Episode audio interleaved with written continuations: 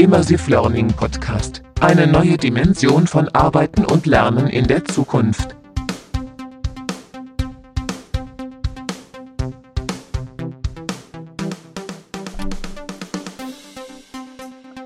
Immersive Learning News Podcast.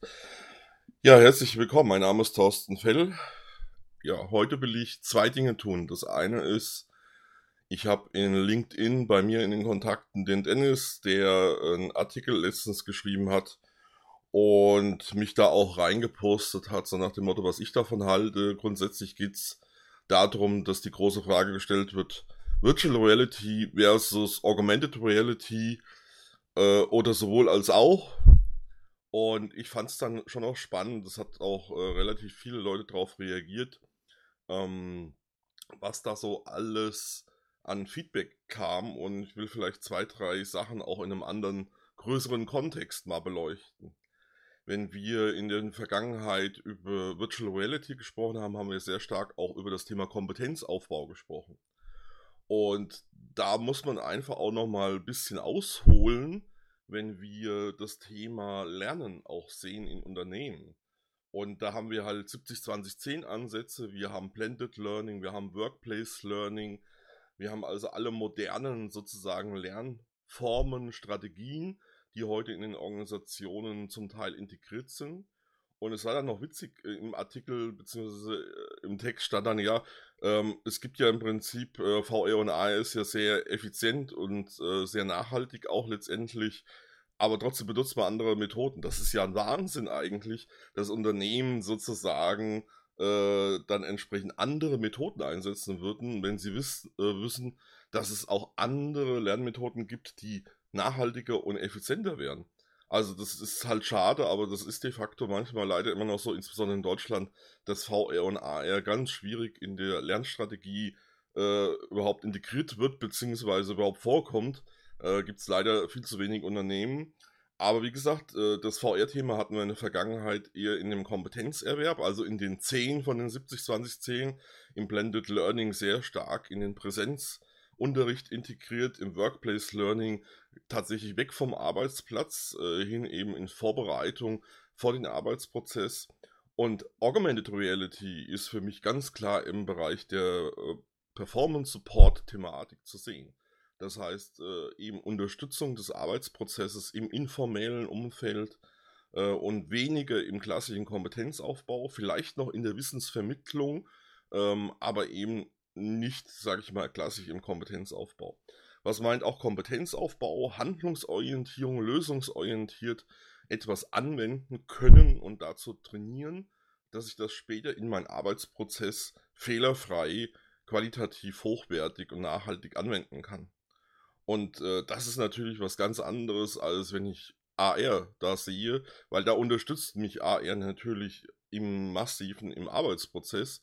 Aber dass ich überhaupt weiß, was ich da tue, muss ich natürlich erstmal Kompetenzen aufbauen. Und da sehe ich ganz klar VR auch in einer tragenden Rolle. Wie gesagt, in der Wissensvermittlung kann ich mir AR natürlich gut vorstellen, äh, dass es da unterstützt. Aber dass es handlungsorientiert und lösungsorientiert sozusagen das Ganze befähigt. Hm, das ist, sage ich mal, glaube ich, noch ein bisschen eingeschränkt an der einen oder anderen Stelle. Nichtsdestotrotz, wie gesagt, AR, äh, gute Möglichkeiten, den Arbeitsprozess gezielt, ähm, natürlich da über Performance Support. Fünf Moments of Need ist da vielleicht das Stichwort äh, zu unterstützen. Und wer jetzt so denkt, oh, der Thorsten Fell, der kommt jetzt mit 70, 20, 10, Workplace Learning, Blended Learning, fünf Moments of Need. Was sind das alles für Begriffe? Ja, das sind eben moderne Lernstrategien. Und die sind seit Jahren auch in den Organisationen mehr oder weniger in der Einführung beziehungsweise auch in der Umsetzung. Und wer da ein bisschen mehr wissen will, ich habe da bereits vor einem Jahr ein Modell veröffentlicht zum Thema Immersive Learning Workspace, wo es darum geht, wie können äh, VR und AR in diese ganzen Strategien Einzug halten äh, wer da mehr wissen will, der kann mich gerne auf immersivelearning.institute oder immersivelearning.news kontaktieren. Äh, da kann ich ein äh, bisschen was dazu erzählen.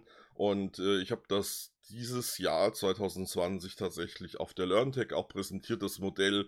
Ähm, und entsprechend dort äh, kann man nachvollziehen, wo AR und VR im gesamten Lernprozess äh, eben in modernen Ansätzen Einzug hält. Also für mich ist das äh, keine Diskussion, ob VR oder AR, sondern sowohl als auch und natürlich eine Wiederverwendung vielleicht von 3D-Modellen, die ich im Kompetenzaufbau, Wissensvermittlung in VR äh, nutze, das in AR im Arbeitsplatzprozess äh, zu integrieren, absolut für sinnvoll. Vielleicht dazu so viel zu dem Artikel. Ähm, ich habe einfach mal eine andere Form des Feedbacks hier gewählt. Ähm, mir geht es darum, dass wir wirklich da auch äh, ja ganzheitlich und auch modern das Ganze diskutieren, weil letztendlich ähm, sind die Themen so kraftvoll, dass es halt wirklich äh, sinnvoll ist, VR und AR natürlich gezielt einzusetzen. Und da spielt wie immer beim Lernen das Thema Lernziele, Zielgruppe, Lerninhalt, Rahmenbedingungen, all das spielt natürlich eine Rolle und das entscheidet natürlich, welche Methoden. Aber wenn ich es ganzheitlich denke, kann ich sowohl VR wie auch AR in einem Lernprozess sinnvoll einsetzen. Kraftvoll ist das nächste Stichwort. Ähm, ich komme zum zweiten Thema heute im Podcast, ähm, das Thema VR-Kollaboration. Und da auch nochmal der Zusammenhang zu dem ersten Thema mit dem Artikel in LinkedIn, der übrigens verlinkt ist auch äh, in der Beschreibung beziehungsweise auch in dem Text äh, vom Podcast. Wenn wir heute das Thema VR-Kollaboration sehen, äh, muss ich auch sagen, da ist so viel Kraft jetzt drin, ähm, dass das hochspannend ist, dieses Thema Multi-User-Setting, das heißt gerade in VR dass ich mehrere Leute in einen virtuellen Lernraum bringen kann, da sehe ich extrem viel Potenzial. Ob das mit einem Experten, mit einem Trainer, mit anderen Lernern oder mit allen ist, die irgendwo in anderen physischen Räumen sind und sich virtuell in einem virtuellen Lernraum treffen. Das hat die letzte, sage ich mal, gut halben Jahr gezeigt, dass das natürlich extrem zielorientiert sein kann. Allerdings hat sich da auch vieles so ja geschlichen, sage ich jetzt mal. Es gibt Lösungsanbieter, die haben 3D-Lernräume am Bildschirm. Das ist aber kein Virtual Reality, sondern das ist eine 3D-Lernwelt, wo ich über die Tastatur zum Beispiel mit einem Avatar in dieser 3D-Lernwelt rumlaufen kann und gewisse Interaktionen machen kann. Und dann gibt es für mich die voll immersiven Lernräume, wo ich also eine VR-Brille anziehe und auch abtauchen kann mit Immersion in diesen virtuellen Lernraum, der letztendlich interaktiv, wenn er gut gemacht ist, natürlich ist und der mir nicht nur 2D-Objekte, also sprich Media Wall oder andere Themen, Whiteboards und so weiter zur Verfügung stellt, sondern eben den Raum nutzt. Weil ich bin ja in einer 3D-Welt. Warum soll ich in einer 3D-Welt, in einer echten, voll immersiven Welt 2D-Inhalte nur darstellen oder Interaktionen in 2D machen können. Das heißt, da unterscheidet sich erstmal grundsätzlich schon das Thema VR-Kollaboration im Moment für mich. Das eine so eine Pseudogeschichte mit den 3D-Lernwelten, die natürlich auch ihre Daseinsberechtigung haben und auch ihre Ziele und alles verfolgen, ist keine Frage, aber es ist kein Virtual Reality. Und die echten voll immersiven Räume, wo letztendlich über eine VR-Brille Lerninhalte in einem Team oder Lernprozess vermittelt wird, wo mehrere Personen involviert sind, die gleichzeitig Präsenz im Raum haben. Und das Thema Präsenz ist, glaube ich, ein wichtiges Stichwort da, sowohl meine eigene wie das Spüren der anderen Personen im Raum äh, erzeugt natürlich A Nähe, die in der aktuellen Zeit natürlich sehr positiv sein, um das Thema Social Distancing, äh, sag ich mal, zu minimieren. Es kann sogar dahingehend genutzt werden, um dass ich mir die Hände geben kann, abklatschen kann. Das heißt, ich kann auch ein Stück weit da Nähe generieren. Hat aber auch eine ethische Verantwortung, weil ich kann auch zu viel Nähe generieren und das kann auch unangenehm sein. Das heißt, auch da gibt es natürlich eine Facette, die wir im VR-Kollaborationsbereich ansehen müssen. Und auf der anderen Seite habe ich die Möglichkeit heute mit den modernen Möglichkeiten der Darstellung der Avatare auch sehr viel Emotionen ein Stück weit zu transportieren. Auch der Augenkontakt zum Beispiel, wichtiges Thema. dass ich sehe, dass jemand redet, den Mund synchron irgendwo zu dem, was ich höre, habe. Die Hände, die irgendwo entsprechend die echten Hände im Raum abbilden und die Positionierung äh, darstellen. Was mache ich mit denen? Was greife ich gerade für Objekte an? Was mache ich mit den Objekten und so weiter? Das heißt, da gibt es verschiedene Aspekte, die in einer voll immersiven VR-Kollaborationsumgebung natürlich zum Tragen kommen. Und vielleicht will ich zwei, drei Themen dort mal ein bisschen vertiefen. Das eine ist, ähm, wie passiert überhaupt Interaktion? Und das andere ist, wie kann ich diese ganzen Themen nutzen? Das eine, wie passiert Interaktion? Da vielleicht jetzt in äh, einen Auszug verbal von einem Modell, wo ich gerade entwickle. Das eine ist bestimmt, ich kann Interaktion mit dem Raum, mit dem Space generieren. Ich kann aber auch Interaktionen mit anderen Avataren, sprich Personen, die in diesem virtuellen Raum sind, äh, aufbauen. Und wenn ich jetzt die Interaktion mit dem Space sehe, dann kann ich natürlich ganz einfach denken und sagen, gut, ich kann 2D-Daten dort zugänglich machen. Die kann ich da abspielen, Videos, äh, PowerPoints, äh, kann vielleicht ein Whiteboard äh, generieren. Aber das ist natürlich, sage ich mal, nur die Hälfte der Wahrheit, äh, sondern in einem 3D-Raum, sorry, da will ich 3D-Objekte, da will ich einen 3D-Stift haben, wo ich im Raum zeichnen kann da will ich auch keinen Text eingeben, weil wer in VR schon mal langen Text eingegeben hat, der weiß, wie mühsam das ist. Da will ich über Sprachnotizen und so weiter arbeiten. Spracherkennung ist da ein Stichwort. Natürlich dieses ganze Thema Spatial Audio, sprich räumlicher Klang. Wenn ich nah an einer Person dran stehe, ist der Sound groß. Wenn ich weiter weggehe, wird er leise. All diese Themen spielen im Raum eine Rolle. Und äh, dass ich natürlich mit Objekten 3D-Objekten nicht nur mir ansehen kann, sondern sie auch anfassen, virtuell, auseinandernehmen kann, bewegen kann, manipulieren kann, ist für mich ein Stück weit selbstverständlich. Natürlich ist der Mehrwert, ein 3D-Objekt schon mal anzusehen, zu drehen, auch schon mal gut und nicht schlecht.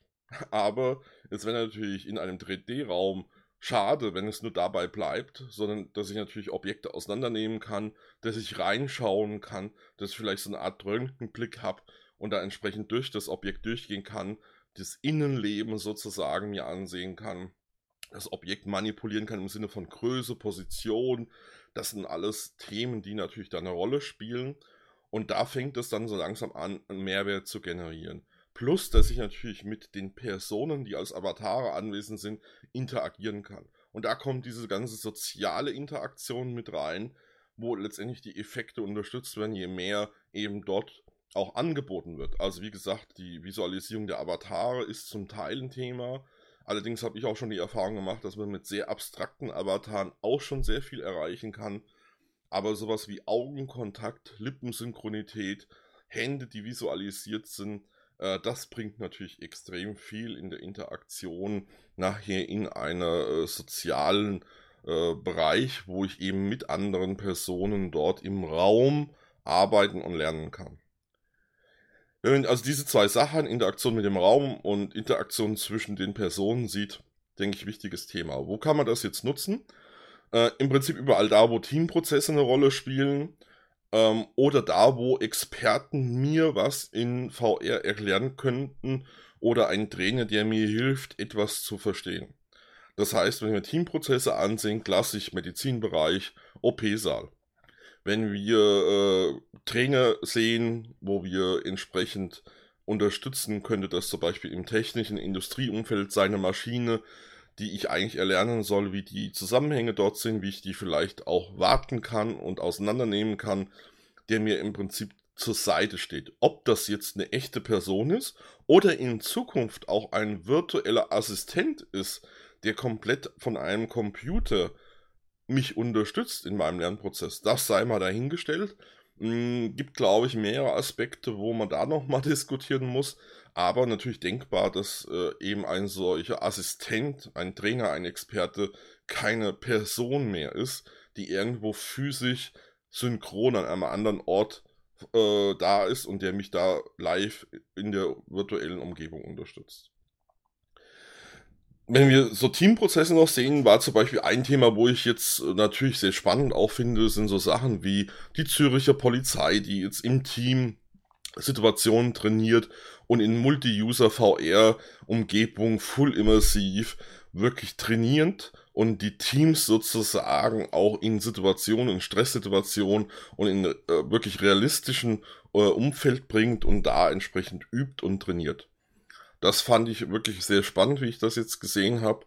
Und da kann ich mir sehr viel auch noch vorstellen, dass wir auch zum Beispiel aus der Gaming-Industrie lernen, wo es ja schon immer auch diese ganzen, sage ich mal, Arkaden gibt, die im Prinzip die Möglichkeit geben, äh, ja, Spiele im Team auch zu erleben.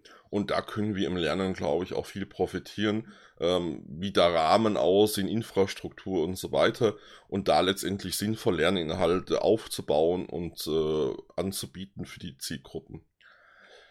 Wenn wir also das sehen, dieses VR-Kollaboration hat das unheimlich viel Kraft. Und das hat auch bei mir einiges bewirkt. Mittlerweile geht es so weit, dass ich meine gesamte Beratung und meine Trainingsprozesse mit VR-Kollaboration mache. Dazu habe ich mit der Firma Blanks äh, eine App entwickelt, wo ich das eben nutzen kann, wo ich in meinen Beratungen und in meinen Trainingsprozessen heute einbinde und im Prinzip der Kunde mit mir in einer VR-Kollaborationsumgebung ist und auch der ganze Sales-Prozess, das Erklären und so weiter in einem fortdefinierten Prozess stattfindet, das heißt auch interaktiv ist mit dem Kunden selber. Er kann da verschiedene Dinge mit mir zusammen machen in dem Raum und auch erleben. Er kann Szenarien erleben und die besser verstehen, wie VR und AR eingesetzt werden kann. Das ist alles ein Stück weit auch vorvisualisiert, so dass man dort eben Szenarien erleben kann und im wahrsten Sinne des Wortes, man steht halt in dem Szenario. Das ist natürlich für viele hochspannend und äh, in dem ganzen Sales- und Beratungsprozess gibt es dann zusätzlich Interaktionsmöglichkeiten mit dem Kunden gemeinsam Dinge zu erarbeiten. Natürlich auch alles im Raum, das ist klar. Also äh, wie gesagt, das macht keinen Sinn, 2D am einem PowerPoint nur was zu machen. Natürlich gibt es auch die Möglichkeit, Sachen zu präsentieren, aber das ist nicht, äh, sage ich mal, Kern der Lösung und auch nicht Kern der Idee. Auf der anderen Seite im Trainingsprozess jetzt äh, zum Beispiel meine VR-Trainer-Ausbildung, die jetzt teilweise mit solchen VR-Kollaborationslösungen unterstützt wird, punktuell, die mehr und mehr dahin gehen wird und neu biete ich jetzt auch eine Ausbildung für VR-Kollaboration an sich an. Das heißt, erstmal unterschiedliche Realisierungsarten kennenlernen, auch 3D-Räume am Bildschirm, dass man den Unterschied auch mal versteht und merkt, dass eben VR-Kollaboration was anderes ist, wie eine 3D-Welt an einem Monitor zu haben. Ähm, und aber auch dann zu schauen, wo gibt es entsprechend die Gestaltungsmöglichkeiten, die Kompetenzen, die Herausforderung in einer VR-Kollaborationslernwelt. Ähm, wie muss ich damit umgehen? Und dazu gibt es Basismodule und es gibt ein, mehrere Professional-Module. Im Moment fange ich an mit dem Trainings-Professional-Modul, das heißt für Trainer, die eben zukünftig in VR-Kollaboration Lernprozesse abwickeln wollen und unterstützen wollen und da den Lerner sozusagen zu erfolgreichem Lernerlebnis führen wollen ähm, da wird es das erste Vertiefungsmodul jetzt zusätzlich zur Basis geben. Zukünftig werden noch mehrere Vertiefungsmodule für andere Themen kommen. Ich sage jetzt einfach nur schon mal, Beratung, Verkauf wird ein Thema sein, aber auch andere Themen, die mit VR-Kollaboration unterstützt werden können, ähm, weil da ist natürlich im Moment vieles im Machen. Und natürlich auch in diesem ganzen Messe- und Eventbereich wird ja einiges auch im VR-Kollaborationsumfeld passieren. Da gibt es mittlerweile ja zum Glück auch in Deutschland den einen oder anderen Anbieter, der in die Richtung jetzt geht. Fast schon wieder zu viele, finde ich, ähm, die ähnliche Konzepte fahren. Aber gut, so ist es in der freien Marktwirtschaft. Äh, alle stürzen sich auf die Themen, die gerade in sind. Auch die ganzen Showrooms für Industrie und so weiter ist natürlich ein großes Thema. Das soll es äh, diesmal gewesen sein. Ähm, einmal so ein bisschen Feedback auf den Artikel von Dennis, auf der anderen Seite äh, das Thema VR-Kollaboration mal äh, angefangen, bisschen zu vertiefen. Wie gesagt, es wird jetzt ähm, ein Modell bald auch geben, ähm, sprich jetzt noch in den nächsten Wochen, wo ich ein bisschen ausgiebiger auch im Podcast darüber berichten werde und äh, eben die Ausbildung VR-Kollaboration. Ansonsten kann ich nur auch darauf hinweisen, seit mittlerweile vier Wochen läuft in YouTube jede Woche ein äh, Video live von äh, Lernen von Thorsten als Hashtag. Äh, da einfach mal in YouTube reingehen und schauen. Da erkläre ich VR und AR in den ähm, Bereich jetzt Lernen mit einem Schwerpunkt. Und es werden da zukünftig auch andere Videos noch kommen. Also äh, Lernen von Thorsten als Hashtag. Äh, einfach da schauen, am besten gleich Kanal abonnieren in YouTube. Viel Spaß auf jeden Fall. Euer Thorsten Fail Immersive Learning News Podcast.